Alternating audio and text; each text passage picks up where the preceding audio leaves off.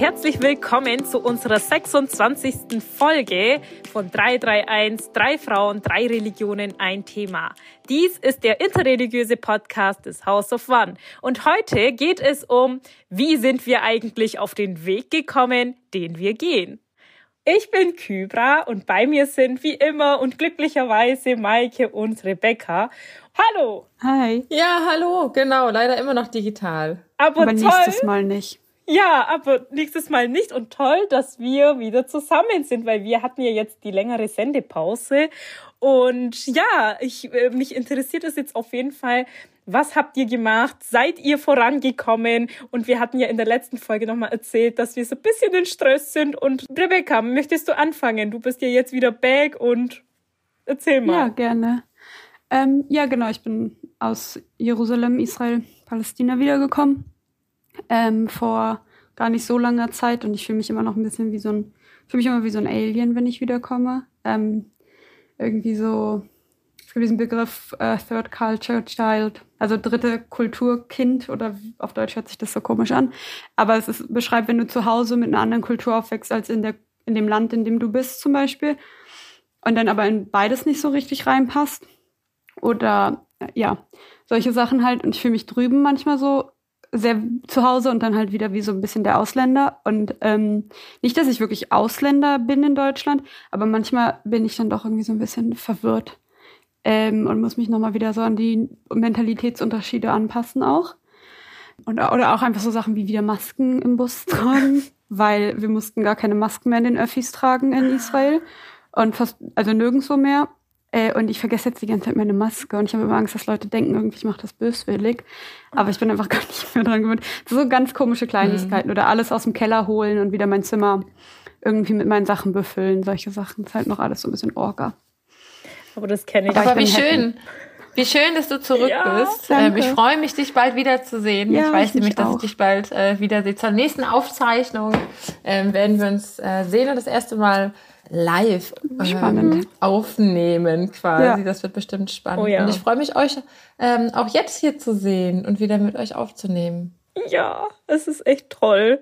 Und ähm, bei unserer ersten Aufzeichnung, dann können wir ja auch gerne nochmal ein Foto machen und mit euch dann über Instagram und den sozialen Medien teilen. ähm, das ist auch nochmal ein Hinweis. Wir haben auch ein Instagram vom House of One und ähm, genau da könnt ihr uns dann auch finden. Ja, Maike, was hast du gemacht? Du hattest Prüfungen und deine genau. Ähm, genau Follower konnten ja auch bisschen mitfiebern und und ähm, genau, ich ähm, habe auch immer deine Stories mit angeschaut. Aber ähm, erzähl doch mal, was hast du gemacht? Genau, ich habe eine Gottesdienstprüfung gehabt. Es ist sowieso ein bisschen eine Frage, wieso muss man eigentlich einen Gottesdienst prüfen und kann den äh, dann benoten. Das ist ein kleines Fragezeichen, was ich auch habe. Aber klar, das, was ich lerne, muss irgendwie auch überprüft werden. Und äh, diese Prüfung hatte ich und es ist alles gut gelaufen und es war wirklich ein richtig schöner Gottesdienst, wie ich finde.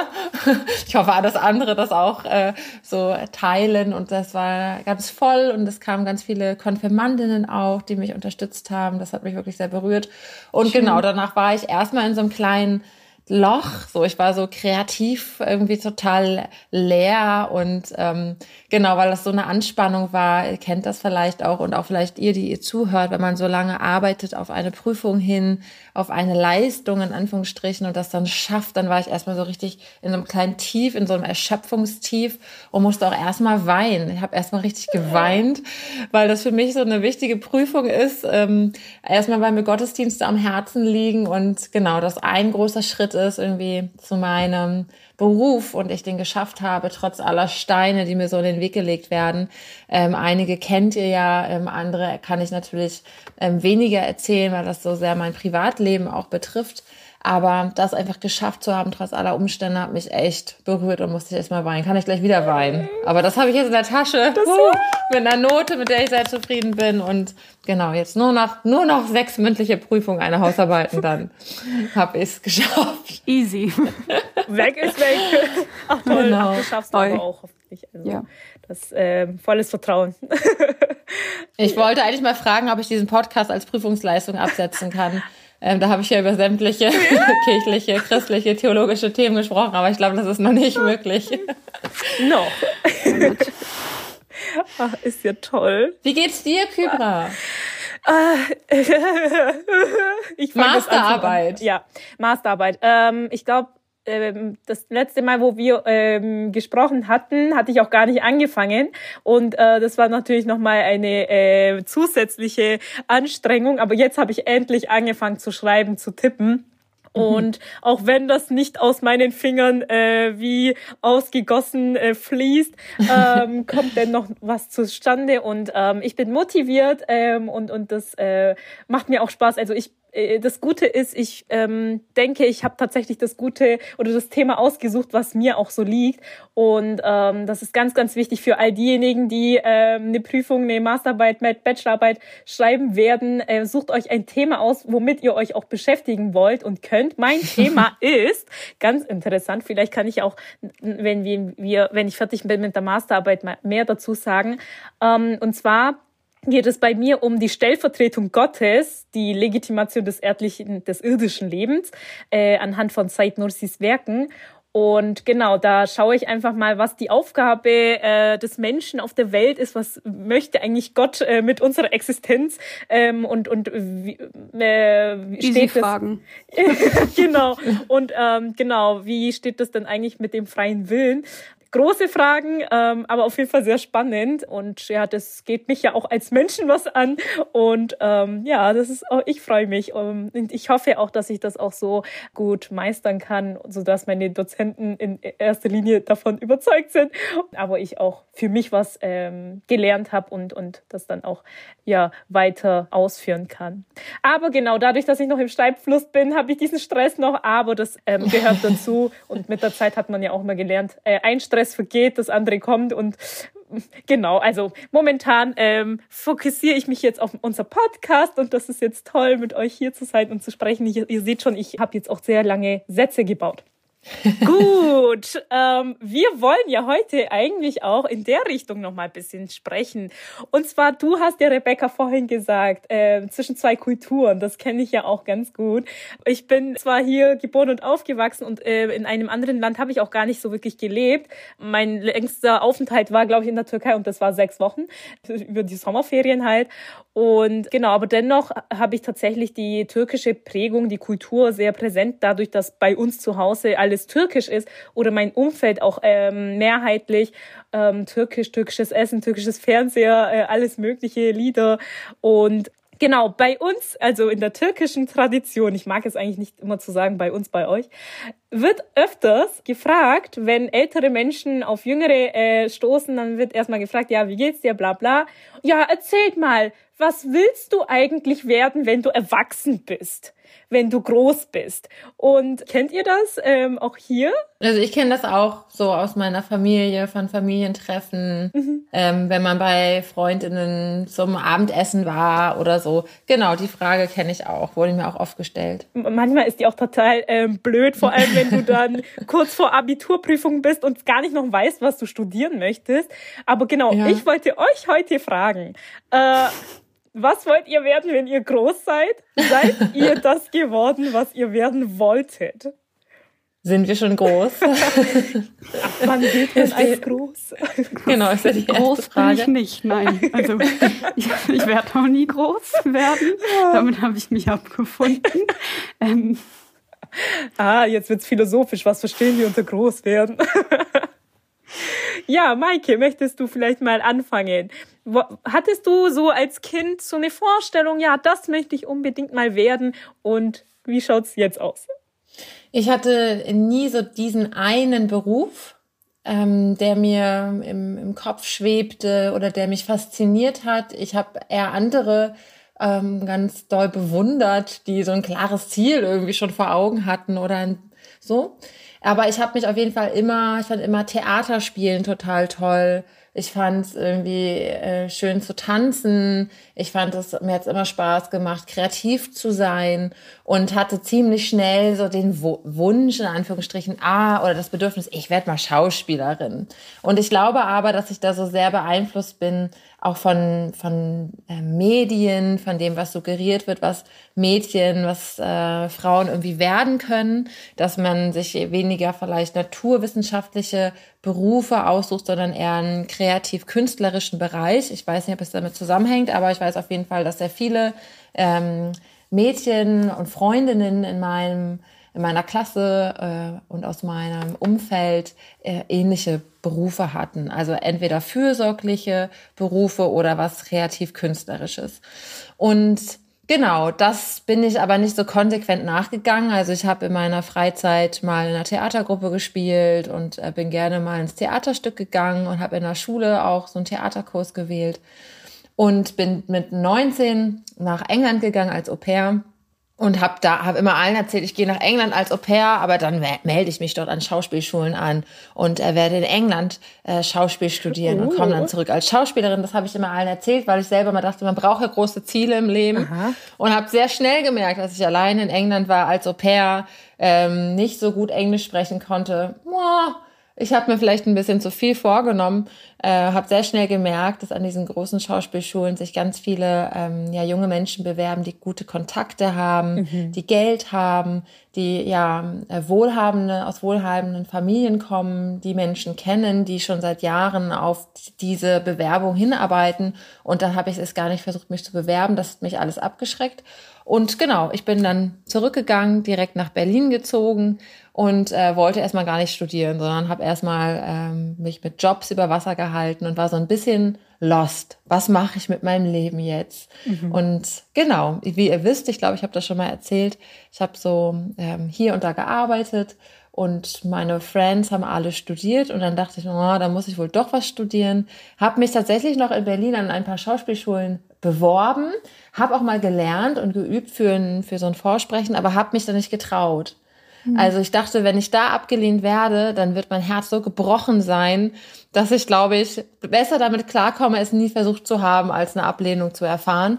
Und habe von sehr vielen Menschen auch gehört, dass es ein ganz gängiger Weg ist, dass man ähm, dass es ganz normal ist, dass man wahrscheinlich häufig abgelehnt wird und sich häufiger bewerben muss, aber schon allein der Bewerbungsprozess, der auch Geld kostet und Vorbereitung mhm.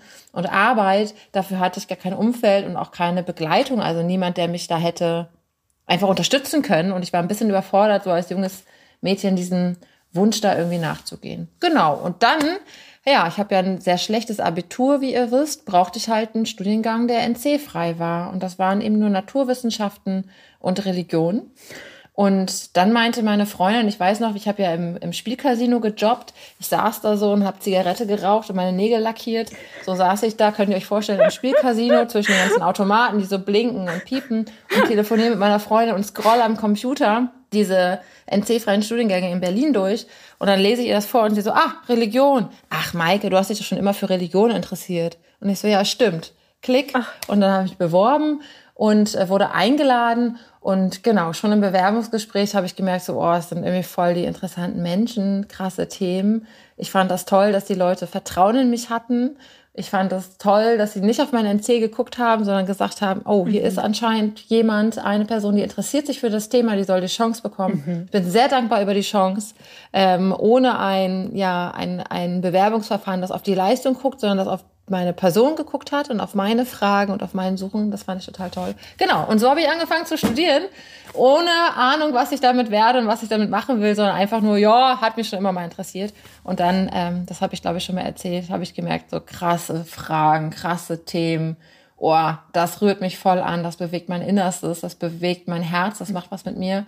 Ich will da weiter nachgehen, ich will Gott weiter nachgehen auf diesem Weg. Ja. Das war so mein Beginn. Ach, wie toll. Wie, und, und deine Kre Kreativität kannst du ja auch jetzt in deinen Predigten ja, genau. äh, oder bei der Unterrichtsgestaltung damals auch ähm, einfließen lassen. Das ist ja auch sehr toll, dass da auch nochmal die, ja, dass, dass die Möglichkeit da ist. Es ist ja, ähm, natürlich sind gewisse Sachen, ähm, Strukturen vorgegeben, aber man, man kann ja auch innerhalb dessen auch nochmal die eigene Kreativität zur Geltung bringen. Und das finde ich ganz, ganz wichtig, weil sonst wäre ja alles so Massenproduktionartig. Mhm. Und wir sollen ja was von unseren eigenen persönlichen äh, Persönlichkeiten mitgeben. Und das ist ja ganz, ganz toll. Das bereichert ja auch, finde ich. Ähm, ich kenne das jetzt von auch so ähm, äh, The Voice of Germany Art äh, ähm, ähm, Shows, da sagen die ja auch immer, die, die singen zwar Lieder nach, die es gibt, aber mhm. die Jury sagt dann meistens immer so, ja, ähm, leg auch ähm, was von dir und gib auch ähm, also so ein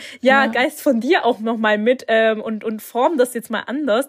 Und das finde ich ganz, ganz wichtig. Und ja, diesen Spirit Genau, und unser Podcast hat ja auch einen eigenen Spirit. Ja, ja. Ich habe tatsächlich nach meiner Gottesdienstprüfung hat eine Konfirmandin zu mir gesagt, ähm, dann ähm, genau singe ich ja auch das Kyrie zum Beispiel. Mhm. Und dann hat eine Konfirmandin danach gesagt, äh, Frau Schiffer, warum sind Sie eigentlich nicht Sängerin geworden, oh. Popstar? Und das fand ich sehr süß. Aber ich kann wirklich, also ich bin überhaupt wirklich keine Popstar-Qualität, äh, Gesangsstimme. Ich krieg das gerade hin, weil genau dieser Gesang, äh, der, der wurde mit mir mir ein Jahr lang trainiert, also auch in so Einzelcoachings. Ne? Also den kriege ich gerade hin, dass man sich den anhören kann, aber alles andere ist halt, hat halt eher so, ähm, wie sagt man das, Karaoke-Qualität. Ich glaube, das kriege ich gut hin, aber oh. für die große Bühne, I don't aber know. Voll liebe Kompliment. Ja. Ja, sweet, süß. oder? Ja. ja. Süß, fand ich auch. Und soweit ich weiß, sucht Deutschland jedes Jahr nach dem Supertalent. Vielleicht bist ja du das. Und deswegen suchen die jedes Jahr erneut weiter. oh, du bist süß, danke. ja, bevor wir bei dieser ganzen Süße, Süßigkeiten schmelzen, ähm, gehen wir mal zu Rebecca über. Rebecca, wolltest du schon etwas, wolltest du schon das werden, was du jetzt machst? Irgendwo ganz witzig. Also ich wollte immer Tierärztin werden, ganz, ganz lange, aber oh. wirklich auch nicht nur so als kleines Kind, sondern auch noch ah. so in der achten Klasse oder oh. so. Und das Witzige ist, meine Großmutter hat irgendwie immer meinem Vater und dessen Bruder, also meinem Onkel, einreden wollen, dass die Tierärzte werden. Und ich habe aber diesen Wunsch so alleine gefasst. Und dann hat mein Vater immer natürlich so im Spaß, hatte meiner Oma immer vorgeworfen, dass er mich so Gehirn gewaschen, dass sie mich Gehirn gewaschen hätte oder dass sie mich irgendwie beeinflusst hätte, obwohl das gar nichts damit zu tun hatte. Genau, das ist dann irgendwie so ein bisschen verlaufen, weil ich Biologieunterricht irgendwie so mäßig interessant fand. Mhm. Also ich war gar nicht schlecht oder irgend, aber irgendwie hat es mich dann doch nicht so gereizt. Vielleicht hat das auch was ein bisschen mit dem zu tun, was Maike vorhin angespielt hat, so äh, dass Mädels ja dann auch immer nicht so unbedingt so motiviert werden, diesen Sachen nach, also so naturwissenschaftlichen Sachen nachzugehen. Und dann dachte ich, ich gehe in die Politik. Und ich mhm. hatte auch immer so ein äh, Praktikum im äh, bei einer Abgeordneten im Bundestag gemacht und all solche Sachen. Aber dann hatte ich das Gefühl irgendwie, dass es total wichtig ist, sich politisch zu engagieren, mhm. aber dass man so ein bisschen systemblind wird. Also ich war dann immer ein bisschen mhm. frustriert mit den Leuten, die ich kannte, die irgendwie in so, die dann halt wirklich schon Ämter inne hatten. Mhm. Und das schien mir dann irgendwie auch frustrierend. Und dann wollte ich mal eine Zeit lang Bibliothekarin werden, Aha. weil ich mir dachte so, ist eigentlich ganz nett, nur mit den Büchern muss ich mich nicht mit so Menschen rumschlagen. ähm,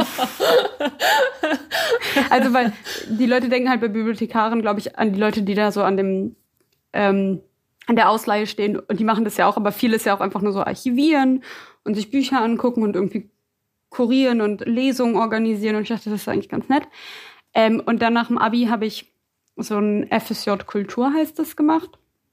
Und da war ich bei einer ganz tollen Institution, die heißt LESA. Das ist so ein ähm, Kinder- und Jugendliteraturhaus, die super tolle Veranstaltungen machen ähm, in Mitte in Berlin. Und das hat mich total begeistert. Und da war ich dann auch sehr viel so pädagogisch unterwegs. Mhm. Hatte auch so eine Lese- ähm, und Schreibfördergruppe von Kindern, die so ein bisschen so Lese-Rechtschreibproblematiken hatten. Da hatte ich zwei Gruppen, die ich mit der einen äh, Frau geleitet habe. Ähm, und dann hatte ich mich beworben an der FU und an der HU, weil wir wissen ja alle, Rebecca will nicht aus Berlin raus. ähm, und dann hatte ich mich an der HU für, oh Gott, ich glaube, deutsche Literatur oder irgendwie Germanistik vielleicht sogar und Geschichte beworben. Mhm. und an der FU für allgemeine und vergleichende Literaturwissenschaften und für Judaistik. Und ich habe mich für Judaistik eigentlich nur beworben gehabt, weil man dann Hebräischkurse machen konnte. Und ich dachte mir so, ja, hm, irgendwie dein so, vor allen Dingen so dein Sprachgebrauch auf Hebräisch ist irgendwie so ein bisschen schlecht und du solltest das mal so auffrischen und überhaupt, ich mir das ja ganz nett, so als Nebenfach, man braucht halt so ein Nebenfach. Und dann war ich auch so, ich wusste gar nicht, ob ich an die FU oder an die HU will und dann habe ich halt von beiden eine Zusage bekommen. Und dann hatte ich einfach halt, ich mache das immer, das ist ein bisschen komisch ist, glaube ich, jetzt auch gerade ausschweifend, aber ich flippe immer so eine Münze. und aber nicht, weil ich dann das Ergebnis mache, was es wirklich mir anzeigt, sondern weil du dann merkst, wenn du zum Beispiel sagst, Kopf ist, also mhm. das Zeichen ist mhm. irgendwie HU. Und dann geht es da drauf und du bist so, äh, so dein erstes so Gefühl dazu, ja. sag dir dann, was du willst. Ach, wie und dann habe ich mich für die FU entschlossen. Und dann fand ich das Studium in der Literatur zwar super spannend, aber so ohne Fundament. Es war so alles und nix. Du konntest so Kurse belegen zu allem, aber du hattest, ich hatte das Gefühl, so ein Grundriss hat mir gefehlt und ich mhm. wollte irgendwie ein bisschen mehr Struktur. Und dann bin ich irgendwie so in die Judaistik da mehr reingerutscht und das hat mir irgendwie mehr Spaß gemacht, weil es auch alles ist. Also wenn du Judaistik studierst, hast du Geschichte und du hast ein bisschen Politik und du hast Kulturwissenschaften und Sozialwissenschaften und Linguistik. Und das sind alles so Sachen, die mich interessieren. Und dann fand ich das einfach mega spannend. Und dann waren auch alle so, ja, was machst denn du jetzt damit? Aber ähm, dann habe ich für eine Professorin da auch gearbeitet und dachte mir so, boah, ich werde Dozentin oder will da unbedingt in den Unibetrieb. Mhm. Äh, das ist mir dann aber auch sehr schnell schmacklos geworden, weil der Unibetrieb sehr hart sein kann und sehr so hierarchisch und man muss sich unglaublich viel also man muss unglaublich viel arbeiten, man wird so ein bisschen ausgebeutet fast schon, wenn man noch nicht irgendwie den Rang hat. Und das war irgendwie, fand ich auch frustrierend. Mhm. Ja, und dann habe ich irgendwie halt immer noch nebenbei so meine Ehrenämter gemacht und war halt auch bei diesem jüdisch-muslimischen Dialog von meinem Stipendium aktiv und, und, und.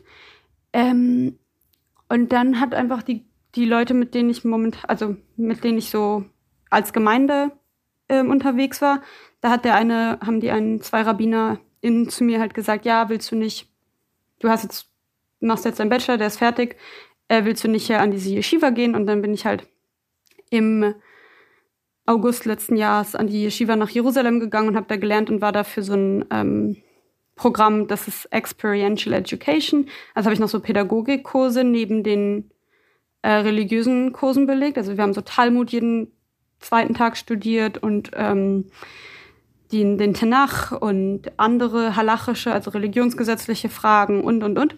Und ich hatte immer noch diese Pädagogikkurse dazu. Und dann haben die beiden, die mich ähm, da so motiviert haben, doch mal so ein Jahr zu lernen, einfach an so einem traditionelleren ähm, Kontext, wenn man das so sagen kann, anstatt dass man so eine akademische Draufsicht hat, haben mich gefragt, ob ich bei ihnen arbeiten will.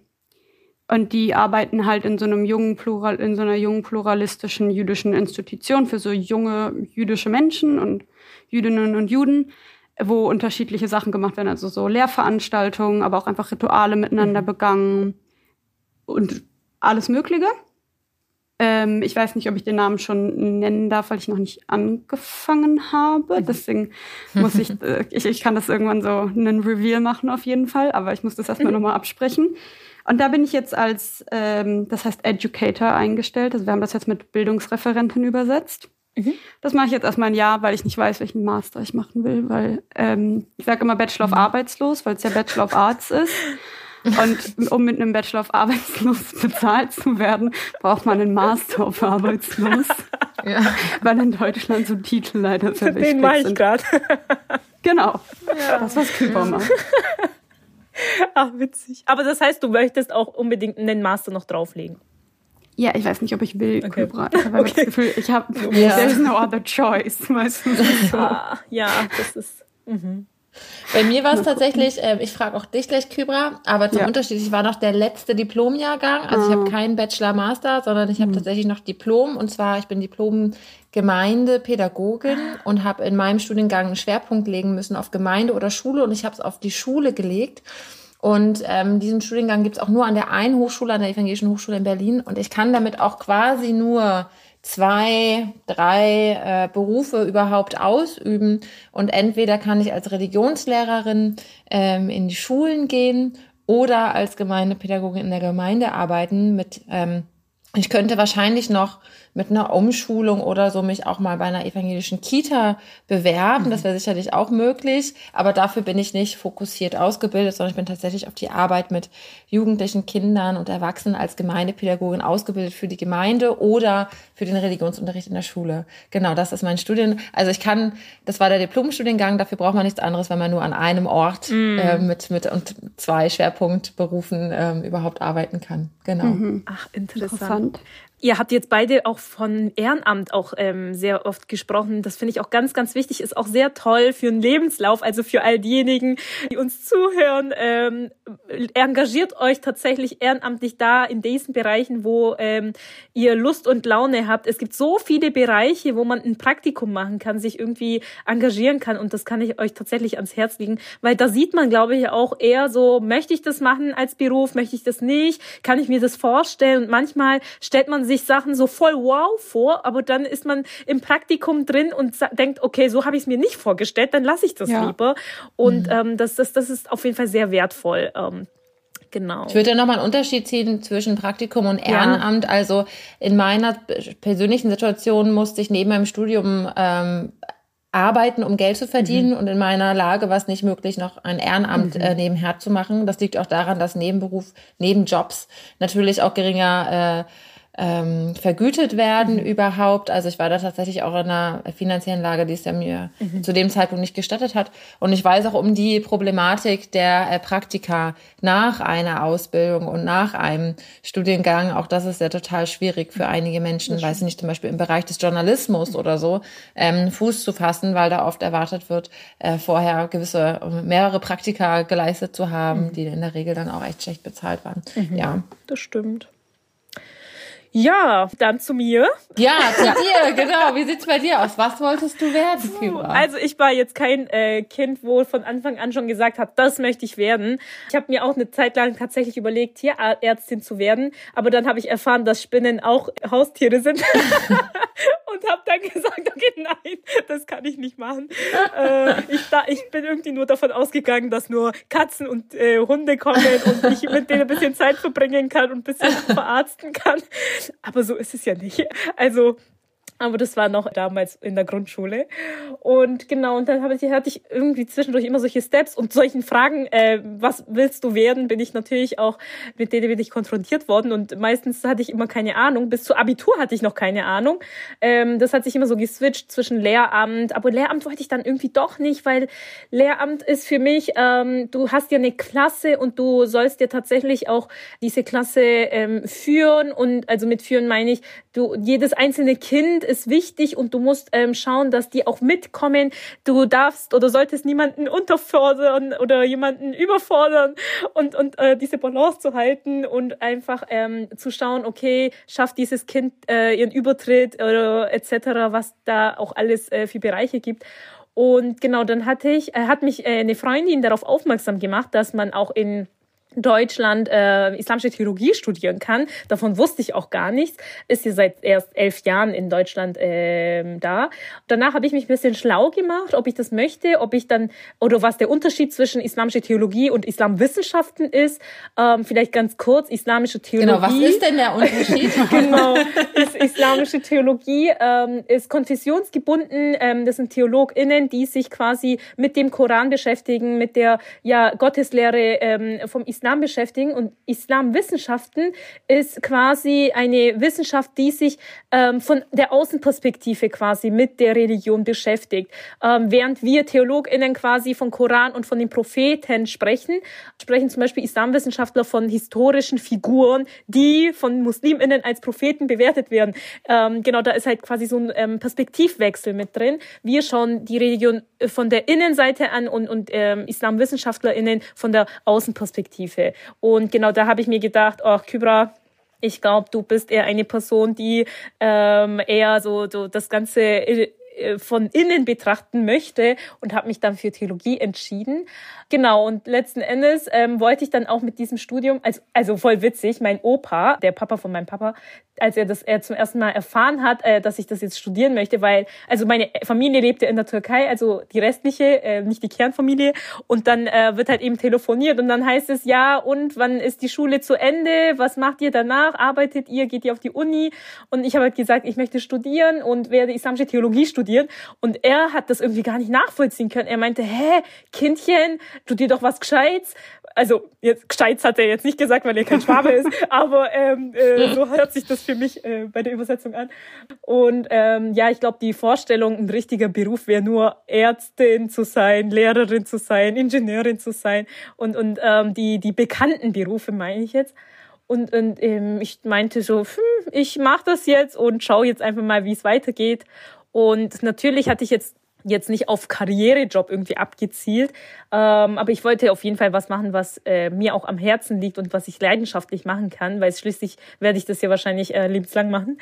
Und ich war ja schon auch mit den Fragen, ähm, die einer theologischen Person gestellt werden können, schon bereits in meiner äh, Werdegang in der Schule ähm, auch schon konfrontiert worden. Und genau, deswegen dachte ich mir, das mache ich jetzt. Und was mir einfach auch ähm, gefällt, ist, dass ich ähm, so Workshops als äh, leiten kann, so als Referentin einfach da sein kann. Das ist auch der Unterschied meines Erachtens zum Lehramt, äh, weil ich könnte ja auch islamische Religionslehramt studieren in Tübingen aber dann hätte ich eben äh, eine Klasse und so bin ich halt frei und kann als Referentin quasi, ich dann, nimm dann meine Tasche, meine Präsentation und dann bin ich halt unterwegs und kann dann eben die Themen äh, ansprechen und genau. Du, du hast ja jetzt gerade von den Reaktionen erzählt, die du bekommen ja. hast, vor allem von deinem Opa. Ich weiß nicht, welche Reaktion ähm, Rebecca bekommen hat, als sie erzählt hat, dass sie Judaistik studiert oder dass du jetzt auch ähm, auf der Yeshiva warst. Hast du da auch ähnliche das Ding ist, meiner Familie, also so säkular die irgendwie sind, ähm, meine Mutter hat so ein bisschen so den pädagogischen Ansatz von wegen Hauptsache du machst nicht nichts und Hauptsache du bist relativ zufrieden. Und ich habe halt immer irgendwie, ich habe halt auch immer nebenbei gearbeitet, also ich habe ja auch mein Studium selbst finanziert, fast so, also man kriegt immer ein bisschen Unterstützung und so, aber ich habe mich auch immer um Stipendien gekümmert und und und. Und sie hatte einfach so ein Grundvertrauen mein Vater findet das, glaube ich, inhaltlich alles ein bisschen suspekt, aber ganz interessant. Aber es ist jetzt nie irgendwie, dass irgendjemand sowas Blödes sagt, was halt immer gefragt wird, was ich ganz, ganz lieb gemeint auch finde, aber manchmal so ein bisschen so, oh, noch einmal, willst du jetzt Rabbinerin werden? Wirst du jetzt Rabbinerin? Und ich, also, ich weiß es nicht, lass mich doch einfach mal in Ruhe. Ja. Ähm, aus meinem Umfeld kommt halt manchmal so ein bisschen so dieses, was Maike, glaube ich, auch öfters mal thematisiert und irgendwie kennt dieses so du. So ein bisschen bescheuert, also so, das mhm. passt nicht, bist du bescheuert, ähm, das sind alles patriarchale Strukturen und das ist doch alles ganz furchtbar. Ähm, wie kannst du dich dafür interessieren? Mhm. Genau, aber es ist jetzt nicht irgendwie so, so ein Riesending. Ich hatte am Anfang auf jeden Fall, als ich angefangen habe zu studieren, Religionspädagogik zu studieren, ähm, aus meinem Freundinnenkreis und engeren Vertrautenkreis äh, Verwunderung. Mhm. Und vor allem so nach den ersten Monaten oder nach einem halben Jahr kamen dann so Sachen wie, krass, ich finde das ganz schön heftig, dass du jetzt in so eine Sekte in Anführungsstrichen hineingeraten bist. Also hier nochmal Vorsicht, auch beim Begriff, den können wir auch nochmal auseinandernehmen und nochmal genauer definieren. Aber mich hat das total verletzt, ähm, dass ich mich mit Religion, mit meiner Religion, mit meinem Glauben über den ich ja vorher nie was gelernt oder wirklich gewusst habe und jetzt das Interesse habe, mich damit zu beschäftigen, ja, solche Rückmeldungen bekomme, hat mich ganz schön verletzt und hat mich so sehr verletzt, dass ich ziemlich wenig inhaltlich von meinem Studium mit meinem engsten Freundinnenkreis äh, geteilt habe. Weil ich weiß nicht, ob ihr das kennt, aber ich habe da schon die ein oder andere so ähm, Kommentare an den Kopf geknallt bekommen, wahrscheinlich auch aus Unwissenheit und aus nicht genauerem Nachdenken, was aber mich irgendwie total lange beschäftigt hat und auch immer noch so ein bisschen in mir liegt, diese Enttäuschung und dann auch die Scham, sich dann doch zu öffnen und zu sagen, ja, nee, aber ich glaube und mir ist es wichtig, habe ich mich da auf jeden Fall nicht getraut. Und in meinem Familienkreis hat sich auch ja niemand vorher ähm, so tiefer mit Religion beschäftigt. Ich habe ja schon mal erzählt, es wurde immer so weitergegeben, man wird getauft und konfirmiert. Und dann gab es doch eher schon Überraschung und Verwunderung, als ich dann sagte, ich äh, studiere das jetzt auch. Mein Opa hat dann auch mal so Kommentare rausgehauen wie, ja, jetzt siehst du schon aus wie eine Betschwester, weil ich mal einen schwarzen langen Rock anhatte und so, ähm, so Budapester-Style äh, Schuhe. Das war ja auch mal so ein bisschen trendig ja. und äh, ich habe das so getragen und halt studiert und dann knallt er mir so das an den Kopf. Ähm, und ich, ich glaube, auch da fehlt so ein bisschen die Sensibilität irgendwie für das Thema auch und ähm, was könnte mich vielleicht treffen in meiner Religiosität, in meinem Glauben. Genau, und das habe ich immer wieder häufig auch erlebt, aber trotzdem äh, das, ähm, ja nie explizit und nie gewollt. Und ähm, was ich vor allem erlebt habe, ist Unwissenheit, ähm, ist wie sich Sprache verändert hat. Also wenn ich von meinem Studium versucht habe, doch was zu erzählen, habe ich gemerkt in meinem Familienkreis, dass ich da nicht so weiterkomme. Also dass mit den Fragen, mit denen ich mich jetzt beschäftige, ähm, da noch ein anderer äh, Wissen herrscht. Und das hat mich ziemlich, äh, bewegt mich auch heute noch, dass wir da auf einem andere Ebene miteinander reden. Und das wird oft so ähm, gesehen, als wenn das eine höhere Ebene wäre. Aber ich möchte den Glauben meiner Familie äh, in keinster Weise äh, abwerten, nur weil sie sich damit nicht so tief auseinandergesetzt mhm. haben äh, als ich. Also trotzdem haben sie mir ja was weitergegeben, weil sie vielleicht spüren, das mhm. ist was, was das Leben bereichert oder stärkt oder so. Genau, aber was ich damit deutlich machen will, ist, dass ich da ganz schön, ja, ähm, nicht so nice Kommentare bekommen habe breite Unterstützung am Ende dann doch. So, ne? Also Akzeptanz und Toleranz. Irgendwie auch Interesse, so auf Partys gerade, das, vielleicht kennt ihr das auch. Du studierst das. Ähm, irgendwann, ich, ich weiß nicht, war es mir auch zu viel, habe ich immer erzählt, ich studiere BWL und dann, sorry an alle ähm, ja. BWL-Studierende, so. Aber das war dann nicht mehr so ganz interessant, das hat mich dann immer ein bisschen erleichtert. Oder die andere Richtung, dann wurden irgendwie die alten Kämpfe und alten Vorurteile herausgeholt und dann endete irgendwie eine Partynacht mit Kreuzzügen und irgendwie fünf Leute diskutieren gegen mich an und ich gerade so im zweiten Semester und irgendwie noch keine Ahnung, was da kann ich jetzt sagen. Genau, also das sind so äh, Erfahrungen, vielleicht teilen das auch die Hörenden draußen, äh, aber mit denen war ich konfrontiert. Und bin ich auch heute immer noch konfrontiert. Mittlerweile, aber jetzt, wo ich so öffentlich darüber schreibe, war das für mich selber auch wirklich so ein empowerndes Ding, hat sich sehr viel verändert meine Family ist super stolz. Letztes Jahr mein Opa, ich habe wirklich Rotz und Wasser geheult. Der hat einen Beitrag im Fernsehen gesehen, hat gesagt, wir sind so stolz auf dich, Maike, oh. wie du es geschafft hast. Ne? Und dann merkt man so, oh, deepe Moments so. Ähm, auch er hat gemerkt, ja, das war ein ganz guter Weg, den ich irgendwie für mich eingeschlagen habe. Und auch meine Family, meine Eltern sind mit Rat und Tat irgendwie beiseite und supporten mich bei jedem Hasswelle irgendwie, die mich hier ereilt. Ja, aber es hatte anscheinend auch so ein bisschen diesen Moment gebraucht, mm. darüber öffentlich zu reden. Mm. Ja, wie ihr auch. Auch ihr. Ihr redet ja auch öffentlich darüber. Mhm. Meine Familie hört auch unseren Podcast tatsächlich. Also oh. meine Oma kommt manchmal, wenn ich so, ich besuche die sehr oft und dann sagt Mama, ich habe schon wieder euren Podcast gehört. Und dann, die beiden sind ja auch so nett. Irgendwie meine Oma, also meine Oma ist großer Fan von euch beiden. Oh, hallo Oma von Rebecca. Also, Grüße. Grüße an dich. Ach, wie toll.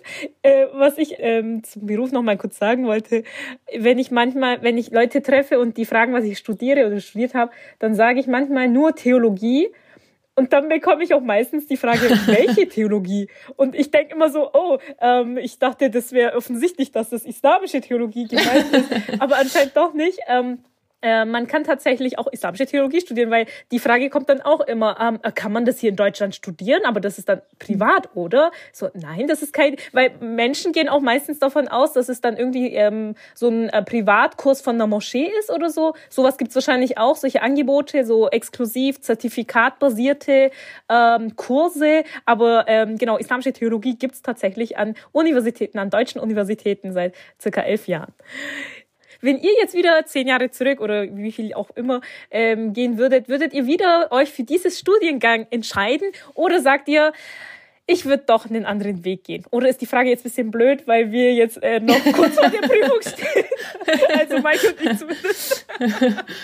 Also ich würde den Weg genauso gehen. Ich bin sehr dankbar, dass mich ähm, interessante Zufälle in dieses äh, Studium äh, geschubst haben quasi. Ich, äh, ich zeige immer nach oben und sage immer Danke Gott, dass du irgendwelche Umstände möglich gemacht hast, dass ich das studiere, weil das das genau hat mein Leben einfach von Grund auf bereichert und ich hätte diesen Teil der so wichtig ist für mein Leben, gar nicht so tief entdecken können und gar nicht so auf den Weg gehen können, wenn ich es nicht studiert hätte.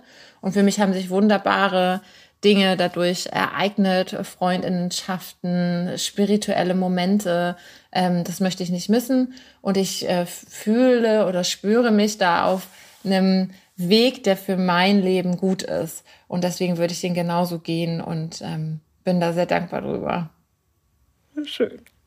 Rebecca. Ähm, ja, ich meine, ich hatte, als ich in Jerusalem war, hatte ich so eine kleine religiöse Krise sozusagen. Und dann dachte ich mir so, Gott, du hast ein ganzes Leben dem so zugeschrieben. Aber, ähm, oder auch so, keine Ahnung, als ich an der Uni gearbeitet habe, da war ich am Anfang auch Feuer und Flamme für und dann war ich so, oh Gott, das ist echt schlimm. Aber so weiß ich wenigstens, was ich nicht machen will. Mhm. Ähm, und das ist auf jeden Fall super wichtig. Mhm. Und ich habe auch letztens zum Beispiel war Shavuot, das ist so ein Feiertag, an dem wir feiern, dass wir die zehn Gebote und die Tora bekommen haben im Judentum.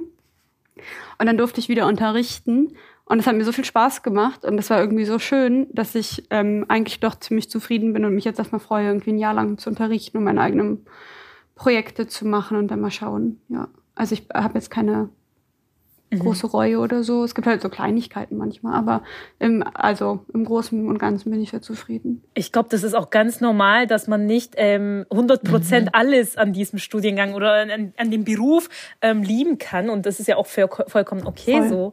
Und es hat ich glaube nur, mhm. manchmal ist dieses, dieses, du musst für deinen Job leben und mhm. du musst dich so mhm. vollkommen verwirklichen. Und ja. wenn du schon sowas machst, dann mit so jedem Herzblut.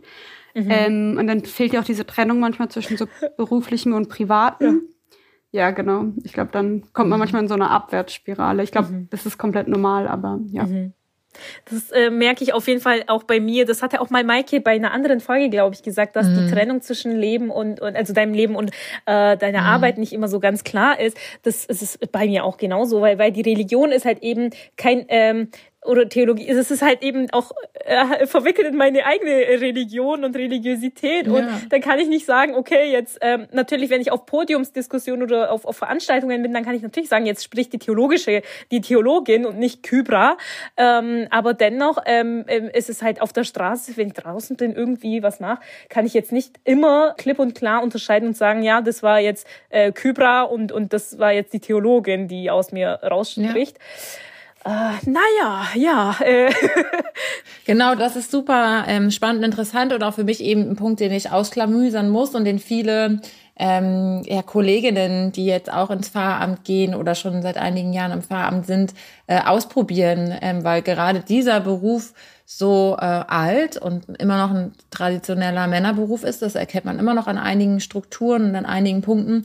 Aber diese komplette Verschmelzung ist auch super anstrengend. Also ich finde es auf in, ja, in einigen Momenten meines Lebens total charmant, dass ich weiß, dass es auch Teil meines Berufes, dass ich hier mit jemandem sitze und Kuchen esse in der Sonne, so oder bete dass ich jetzt äh, kollektiv für uns bete, ist Teil meines Berufes, dass ich Menschen irgendwie in den unterschiedlichsten, wichtigsten Momenten ihres Lebens begleiten kann, dass ich mit einem Besen durch die Kirche laufe oder dass ich äh, ein Buch kaufe und mich in die Sonne setze und lese, weil mir wird die Zeit gegeben, dass ich mich bilde.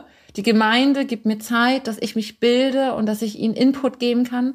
Also es gibt Punkte, die finde ich so unglaublich toll, dass das meine Arbeit ist und dass da diese Verschmelzung ist. Andererseits ich habe auch eine Family so und ich liebe die und jeder Mensch braucht einen Feierabend, also Momente am Tag, wo man sich entspannen kann, ähm, wo man einen anderen äh, Anreiz bekommt, genau, andere Gedanken hat, nur den eigenen Bedürfnissen nachgehen kann. Mhm. Und die sind ja auch ganz unterschiedlich, äh, genau. Und das muss ich noch für mich ausklamüsern. Mhm. Ich finde da vieles total toll dran und mag das sehr gerne, auch diese Vorstellung, oder das ist auch mein, mein Anreiz, also mein Leben mit Gott zu gehen. Mhm. Mein Leben, wenn ich sage, meinem Leben Gott zu geben, dann klingt es für viele sehr schwierig, aber im Prinzip ist es so. Also ich möchte ähm, Gott dienen und den Menschen dienen und das möchte ich durch, mein, durch meinen Beruf machen. Dafür finden Menschen vielleicht heute andere Begrifflichkeiten. Ich weiß gar nicht, wie ich das besser ausdrücken kann, aber Eigentlich ist es so, mhm. ja. Einen Punkt wollte ich noch sagen. Ich sabbel euch ganz schön voll hier heute. Aber mir wurde wirklich letztens gesagt, mir wurde geraten, ich soll nicht so viel, ich soll nicht ständig erzählen, wie schlecht mein äh, NC war. Ich soll nicht so oft erzählen, wie schlecht mein Abischnitt ist oder war. Ähm, und das hat mich wirklich schockiert und ganz schön bewegt. Ähm, ich werde das nämlich relativ häufig gefragt in Interviews oder so. Wie war dein Werdegang? Wie bist du Pfarrerin geworden? Und das ist ein wirklich ein entscheidender Punkt für meinen persönlichen Werdegang. Ähm, ich, das ist Teil meiner Geschichte und ich erzähle es immer wieder, um deutlich zu machen, dass der Weg ins Pfarramt nicht von der Note abhängen muss. Mhm dass ähm, ein Abiturschnitt und die Noten auch im Abitur und in der Schule nicht aussagen müssen, welche Qualitäten und Kompetenzen du hast. Es werden da ganz bestimmten in einem System Leistung abgefragt, die aber nicht den ganzen Menschen äh, abfragen so und dass zu ähm, ja, Persönlichkeit und zum Erwachsenwerden auch andere Kompetenzen gehören und auch für diesen Beruf. Und mir ist das so wichtig, immer wieder zu erzählen, dass das Teil meiner Geschichte ist, dass ich aus einer Arbeiterinnenfamilie komme. Und das hängt alles zusammen damit, wenn ich das äh, erwähne. Genau, deswegen mir ist es wichtig, das immer wieder zu sagen, ihr Lieben da draußen, ihr werdet es immer wieder hören von mir. Ähm, einfach nur, um zu wissen, ähm, du bist auf jeden Fall mehr als deine Note. Ja. Ähm, und ich finde das ganz toll und wichtig, dass es Studiengänge gibt, die frei sind, die NC-frei sind, die die Person gucken, äh, ne, auf die Person gucken, auf die, auf die, weiß ich nicht, auf die Qualitäten, auf die Fragen, auf die Interessen und ähm, versuchen jedem Menschen da eine Chance zu geben, das zu studieren. Ja. Also vielleicht ganz kurz noch zu meiner Antwort. Sehr wichtig. Ähm, also ich, ich finde sehr wichtig, was du gesagt hast. Ich habe meinen Satz in meinem Kopf Gedächtnis ähm, vollständig. habe vergessen, dass erste Folge nach der Pause. Wir müssen erst wieder reinkommen, wie ja. ihr hört. Viel zu erzählen. Ich kann mich nicht zurückhalten. Aber das, so geht's mir auch. Und ähm, ich glaube, wenn ich wieder die Chance hat, hätte, ähm, nochmal neu zu studieren, habe ich ja eigentlich immer wieder. Es ist ja nicht so, dass es jetzt der Endpunkt ist. Ja. Du hast das jetzt studiert und kommst dann nie wieder raus. So ist es ja natürlich nicht nicht. Ähm, aber ich würde es, glaube ich, wieder studieren. Aber diesmal vielleicht äh, äh, mehr auch ähm, in meiner Uni-Zeit, in Bachelorzeit mehr Eigenstudium nochmal machen. Ja, im letzten Endes kommt es auch nochmal drauf an, äh, was du quasi ähm, mit deinem Studium machen möchtest. Ähm, die Uni bietet dir natürlich Wege an, äh, Seminare an, aber ähm, wir sind diejenigen, die schauen sollten, äh, wie viel möchte ich lernen, soll ich mir noch was eigenes aneignen oder genau was möchte ich damit machen? Und ich glaube, dass diese Fragen sind relevant. Ähm, aber manchmal, also äh, macht euch keinen Stress, wenn ihr diese keine Antworten auf diese Fragen habt, weil manchmal kommt es dann irgendwie auf Knopfdruck und manchmal ähm, hat man dann depressive oder noch mehr euphorische Phasen. Aber so ist das Leben, glaube ich, einfach mal.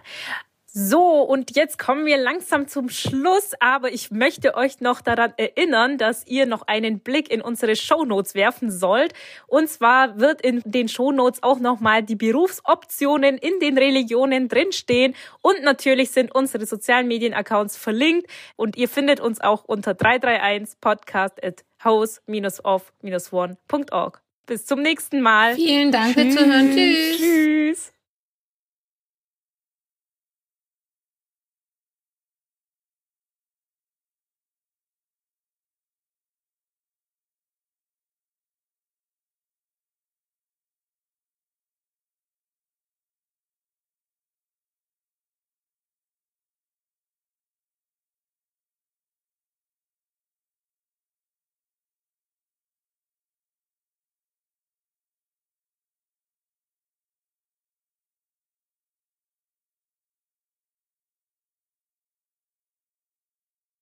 So viel dazu vielleicht. Ich weiß, wir haben noch voll viel Redebedarf, aber dazu kommen ja noch andere Folgen. Und ähm, woran ich euch noch erinnern möchte, weil vielleicht habt ihr das ja auch vergessen in der Zeit, wo wir die Sendepause hatten, die Show Notes, da stehen unsere Accounts und da steht auch unsere E-Mail-Adresse, die 331 podcast at house-of-one.org. Da könnt ihr uns auch erreichen. Wir versuchen auch jedes Mal zu antworten, manchmal schneller, manchmal etwas weniger schneller, aber wir sehen eure Mails und ähm, werden uns auch bei euch rückmelden und ansonsten ja, freuen wir uns euch wieder mitnehmen zu können bei den anderen Folgen und macht's gut. Bis zum nächsten Mal. Vielen Dank fürs Zuhören. Tschüss. Tschüss.